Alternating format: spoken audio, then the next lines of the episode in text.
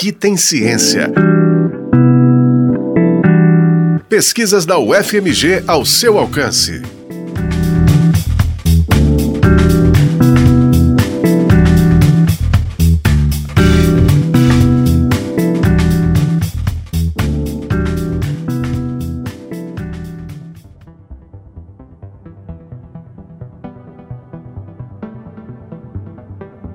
Nos últimos anos, o sistema de justiça no Brasil avançou para proteger mulheres vítimas de violência doméstica.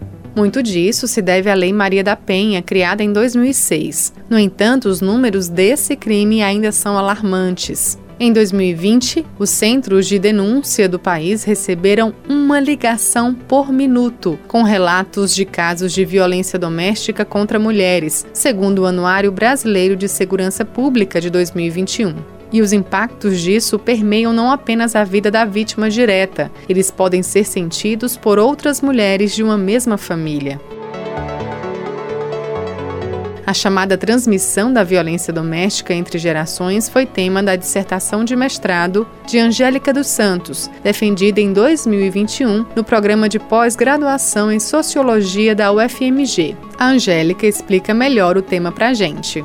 A questão central é justamente essa, né, de, de, tentar compreender como que existe esse processo de transmissão entre gerações da violência doméstica. No caso, eu peguei a transmissão entre mãe e filha, ou seja, como que a violência doméstica intrafamiliar, ela se repete entre gerações de mulheres, em uma mesma família. Ou seja, crianças que vêm de lares com presença de, de violência, se elas estão mais vulneráveis a sofrer violência semelhante quando adultas. Angélica dos Santos é cientista social formada pela UFMG e analista da Subsecretaria de Prevenção à Criminalidade da Secretaria de Estado de Justiça e Segurança Pública de Minas Gerais do dia a dia do trabalho e de um interesse pessoal veio a ideia para a pesquisa de mestrado, realizada entre 2019 e 2020, sob orientação do professor Braulio Figueiredo Alves da Silva. A pesquisa utilizou uma metodologia qualitativa. Foram realizadas entrevistas com oito mulheres com idade acima dos 18 anos que já tiveram alguma experiência de violência doméstica cometida por parceiro íntimo. Angélica buscou elementos da história de vida das entrevistadas. Todo o trabalho foi aprovado pelo Comitê de Ética da UFMG. A princípio, eu, tinha, eu participava, eu acompanhava o grupo Para Elas do Hospital das Clínicas da UFMG, que é um projeto muito bacana de acolhimento de mulheres, é, em sua maioria mulheres em situação de violência.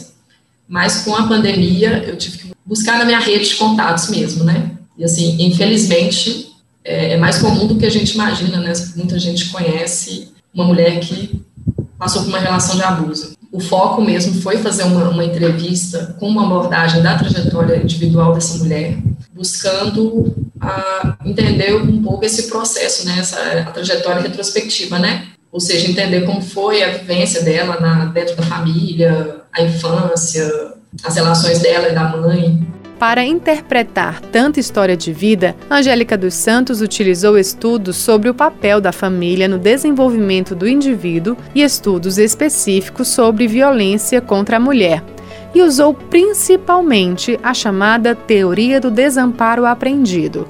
Nada como a pesquisadora para detalhar isso para a gente. É, no caso da transmissão intergeracional da violência doméstica, existem diferentes teorias né, que tentam explicar como que ocorre essa internalização de comportamentos, é, internalização essa que a gente nem percebe. Uma delas é a teoria da aprendizagem social, que sugere que os adultos reproduzem as atitudes e comportamentos que foram observados na infância, e também a teoria do desamparo aprendido, né, que diz respeito ao comportamento de impotência diante de um longo período de vivência de situações desfavoráveis, como a violência. Vamos aos resultados. Primeiro, a dissertação da Angélica verificou a confluência das trajetórias de mães e filhas, tanto na vivência de eventos de violência cometida por parceiro íntimo, quanto na reprodução de comportamentos e papéis associados ao feminino que reforçam a vitimização. Segundo, a pesquisadora identificou que os comportamentos reproduzidos e a violência presenciada tornam o ciclo da violência ainda mais difícil de ser rompido. A violência doméstica ela tem um impacto não só na mulher, né, na mãe, que é pesquisada, mas também, sobretudo, nos filhos, né. Eu até chamei na minha dissertação de vítimas ocultas, porque muitas vezes elas não são lembradas, né, nas políticas públicas,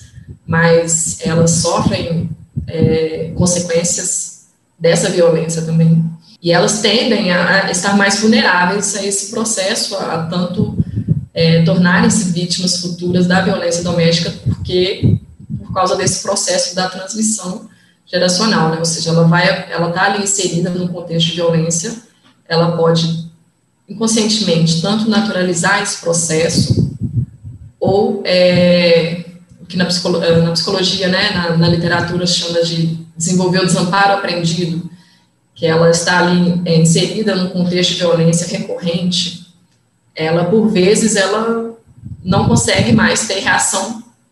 E isso eu acho que explica muita coisa, assim, porque a mulher muitas vezes é, repete um, um, sempre, diversas vezes cai num relacionamento abusivo e, e não consegue sair daquele relacionamento. A dissertação da Angélica ainda observou que os relacionamentos íntimos das mulheres ouvidas foram influenciados negativamente por outros eventos de violência.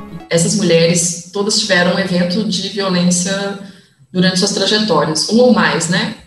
É, mesmo que não seja é, ligado a uma violência é, de parceria íntima, né, conjugal, mas assim, algum abuso sexual, violência na escola, é, muitas mulheres relataram que sofreram racismo na juventude, isso, isso são, são eventos que desenvolvem esse desamparo aprendido, né, tem, tem muita relação com, com, o desenvolvimento dessa vulnerabilidade, dessa, de uma baixa autoestima, que, consequentemente, deixa essa mulher vulnerável a outros eventos de violência. Angélica dos Santos acredita que a dissertação dela deu uma pequena, mas importante contribuição para a área, na medida em que recomendou a criação de políticas públicas voltadas para as vítimas ocultas da violência doméstica. O trabalho ainda recomendou a criação de medidas que busquem pôr fim ao que Angélica chamou de contínuo de violência, que atravessa a vida de muitas mulheres e meninas no Brasil.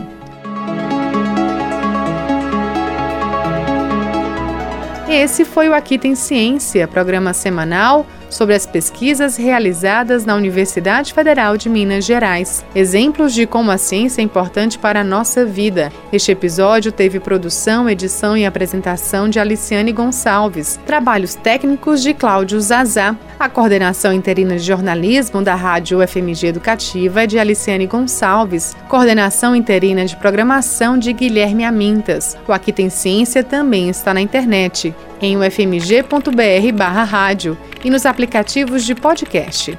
Você encontra a UFMG Educativa nas redes sociais, em Facebook, Twitter e Instagram. Aqui tem ciência. Pesquisas da UFMG ao seu alcance. Uma produção do Núcleo de Jornalismo da Rádio UFMG Educativa.